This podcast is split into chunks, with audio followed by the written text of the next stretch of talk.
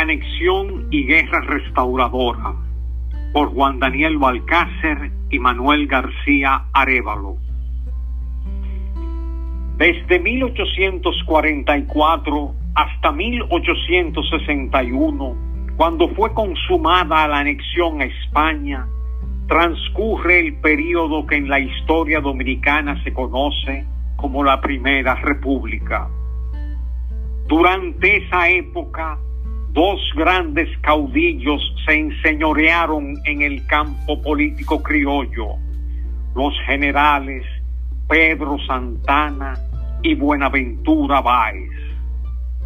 Ninguno de los dos creyó que el pueblo dominicano era capaz de sostenerse libre por sí mismo y cada cual, siempre que tuvo la oportunidad, hizo todo cuanto estuvo a su alcance para anexar Santo Domingo a España, a Francia, a Inglaterra o a los Estados Unidos.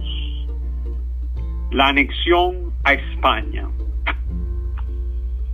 Santana se adelantó a Báez, pues siendo presidente de la República Dominicana en 1861, gestionó y obtuvo de España la incorporación del país en condición de provincia ultramarina de la monarquía española. Ese acto inconsulto se perpetró el 18 de marzo de 1861. Las consecuencias de tal proceder fueron inmediatas. Se restablecieron las instituciones jurídicas hispánicas. Se, instauró una administración político-militar de trasfondo despótico los burócratas españoles desplazaron a los nativos de las principales posiciones administrativas del país.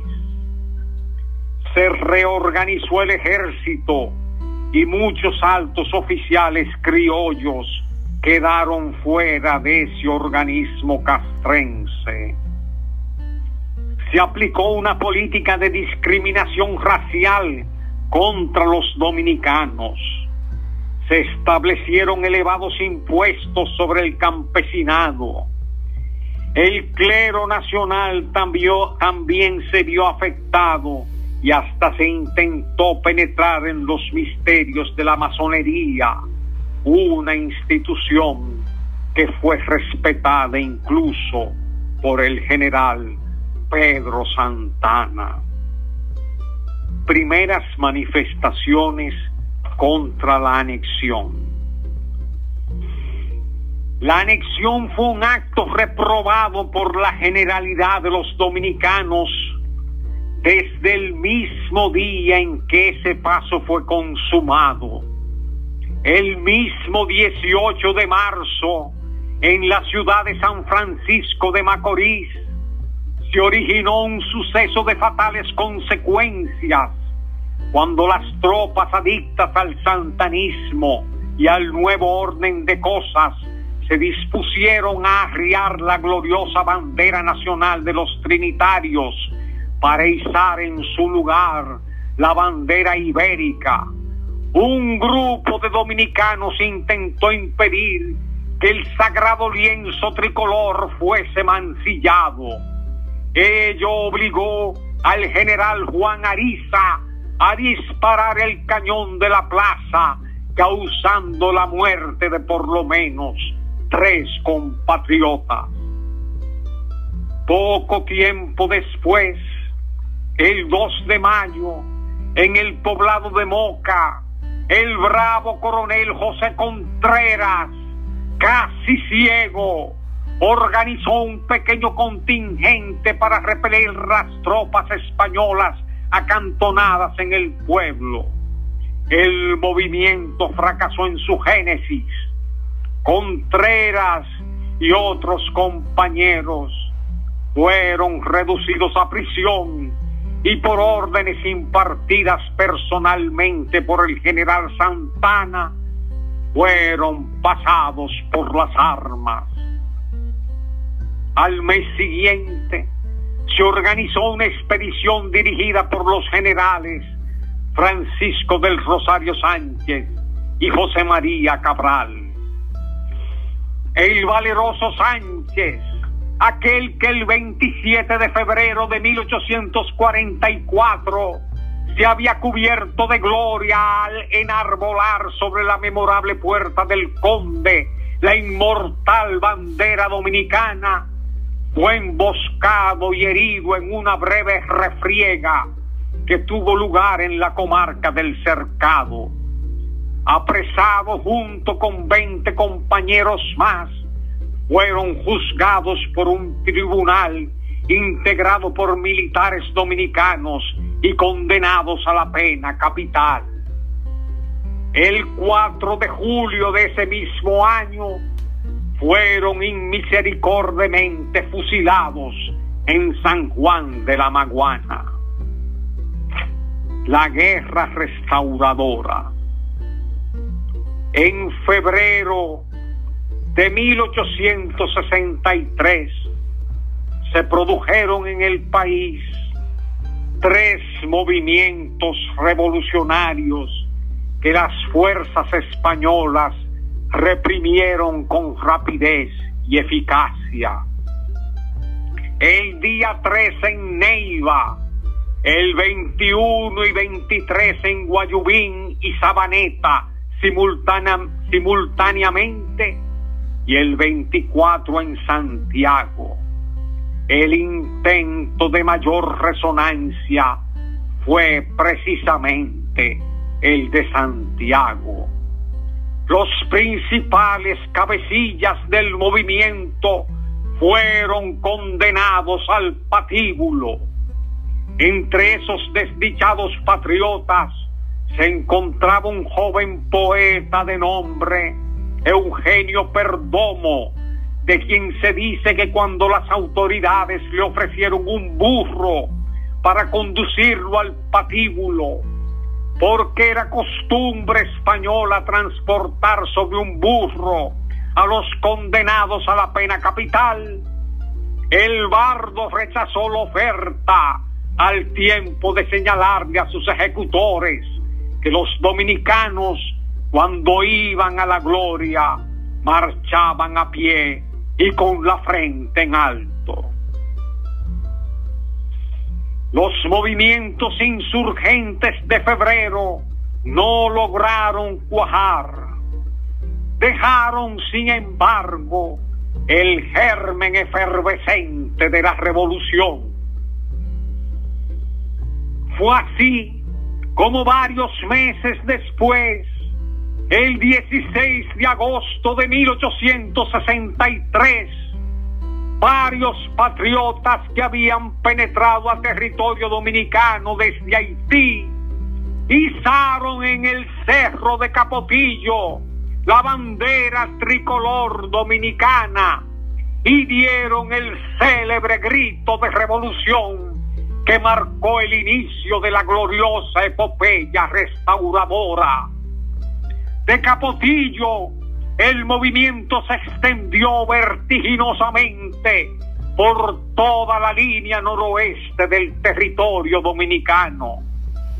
A medida que el movimiento evolucionaba, a los restauradores le hacía imperativo escoger un lugar que fuera el centro de operaciones de la jefatura mayor política y militar de la revolución. Ese lugar no podía ser otro que la ciudad de Santiago, a la sazón bajo el control de una fuerte guarnición ibérica al mando del temible brigadier Manuel Buceta, de quien se dice que era tan cruel que el refranero dominicano recogió de labios de la masa popular la expresión más malo que. Los restauradores, pues, concentraron sus mejores fuerzas sobre Santiago, rodearon a los españoles que estaban situados en la estratégica fortaleza San Luis y el 6 de septiembre iniciaron la batalla más larga que registran los anales de la historia dominicana, pues la misma duró 14 días ininterrumpidos. Los dominicanos, después de un cruento combate, terminaron imponiéndose sobre los ocupadores no sin antes haberse vistos precisados a adoptar la decisión de incendiar el pueblo de Santiago. Los ibéricos entonces tuvieron que abandonar el lugar y replegarse hasta Puerto Plata. Los restauradores, por su parte, ocuparon lo que otrora era Santiago y de inmediato iniciaron la reconstrucción del pueblo, a la vez que iniciaron el 14 de septiembre el gobierno restaurador. Acta de nacimiento de la Segunda República. Durante la sesión de instalación el 14 de septiembre de 1863 del gobierno de la restauración fue redactado el manifiesto en el cual los restauradores explicaban los motivos que les habían inducido a empuñar las armas a fin de restablecer la república y reconquistar la libertad. El primero, el más precioso de los derechos con que el hombre fue favorecido por el supremo hacedor del universo, decía el célebre texto. Desde Santiago, a los restauradores les fue posible estructurar un plan de defensa y ataque mucho más sistemático y eficaz. Se reorganizó el gobierno, el ejército nacional restaurador fue reestructurado y fue distribuido de acuerdo con las necesidades existentes, destinando los mejores recursos hacia las regiones de mayor atractivo e interés para el gobierno como lo eran entonces el sur y el este. En estas regiones, empero, no tardó en brotar vigoroso y sólido el sentimiento nacionalista y ya para el mes de octubre el sur, parte de Santo Domingo y el este estaban bajo el ardor libertador de la guerra restauradora. Los españoles realizaron esfuerzos descomunales a fin de detener el avance progresista de la Revolución Nacional Dominicana. El general Santana, que ya había tenido severas contradicciones con las máximas autoridades españolas, se puso al frente de una imponente escuadra con el propósito de ir al encuentro de las fuerzas comandadas por el general restaurador Gregorio Luperón, que marchaban victoriosas hacia Santo Domingo. Santana experimentó una estrepitosa derrota.